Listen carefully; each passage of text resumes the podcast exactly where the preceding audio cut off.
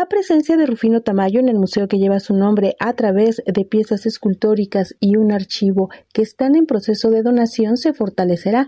Juan Carlos Pereda, subdirector de colecciones del Museo Tamayo, dice en entrevista que esta donación avanza. Bueno, esperamos que sí, pero es un proceso largo porque es eh, que la familia se desprenda de piezas importantes que sabe que son vitales para el museo y para la presencia de Tamayo, pero que también conllevan pues este desprendimiento de algo que uno ama, que uno quiere, que tiene un lugar en la casa.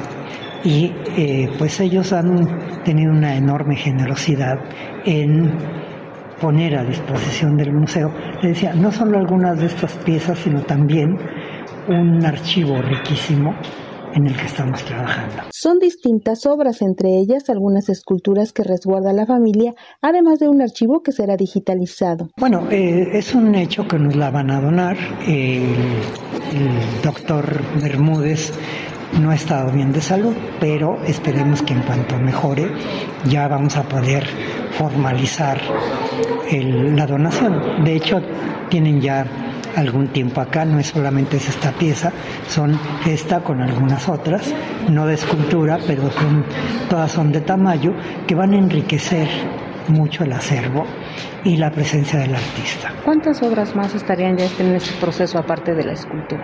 Eh, del doctor Bermúdez son cuatro, pero también hay una parte del archivo que es importantísimo y vital, que es una, un archivo muy rico que se está trabajando en su digitalización, en su inventariado, para ponerlo a disposición del público. Para Radio Educación, Alejandra Leal Miranda.